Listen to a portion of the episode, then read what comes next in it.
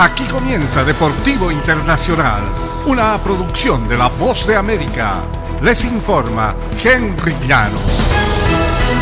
En el baloncesto de la NBA, Jalen Brown anotó 25 puntos, Jason Tatum agregó 22 y Boston se colocó a un triunfo de avanzar a las finales de la NBA.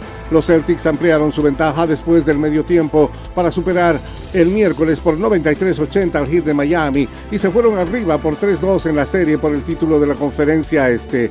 Pienso que el desgaste mental y el estrés que hemos causado sobre algunos equipos con nuestra defensiva ha funcionado y nos ha sacado adelante a veces en estos playoffs, dijo el entrenador de los Celtics, Ime Udoka.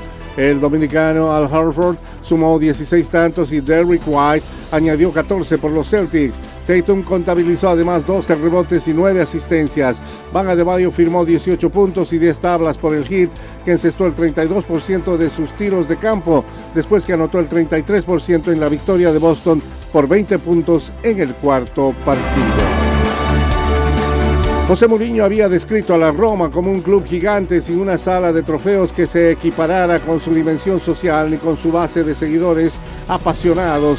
Pues bien, los Giallorossi conquistaron el miércoles su primer título europeo más de seis décadas para coronar la primera campaña de Mourinho en la capital italiana.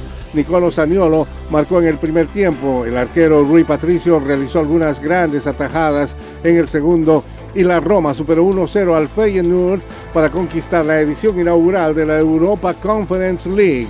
Lo de hoy no fue trabajo, sino historia, dijo Mourinho, o la escribes o no lo haces, y nosotros la hemos escrito. He estado en la Roma por 11 meses y me percaté desde mi llegada de lo que significaba, de que todos estaban esperando esto. El trofeo del tercer torneo europeo en importancia es el primero de índole continental que consigue la Roma desde la Copa de las Ferias Interciudades en 1961. Y en otros ambientes eh, del fútbol internacional, Jürgen Klopp, técnico de Liverpool, negó que crea que las venganzas eh, sean buenas tras lo ocurrido en 2018 en la final de la UEFA Champions League de Kiev contra el Real Madrid y apuntó que la vida siempre da segundas oportunidades. No fue una noche muy dura de digerir, hubo varias claves como concedimos la lesión de Mo, fue una temporada muy larga, nunca habíamos jugado una final y llegamos justos. No creo en venganzas, entiendo que la venganza es una gran idea, pero no creo que sea lo correcto. En Alemania decimos que siempre te encuentras dos veces en la vida, explicó Klopp en rueda de prensa. El alemán habló sobre la ventaja y el alivio que es haber ganado ya esta competencia en 2019. Y hasta aquí Deportivo Internacional, una producción de La Voz de América.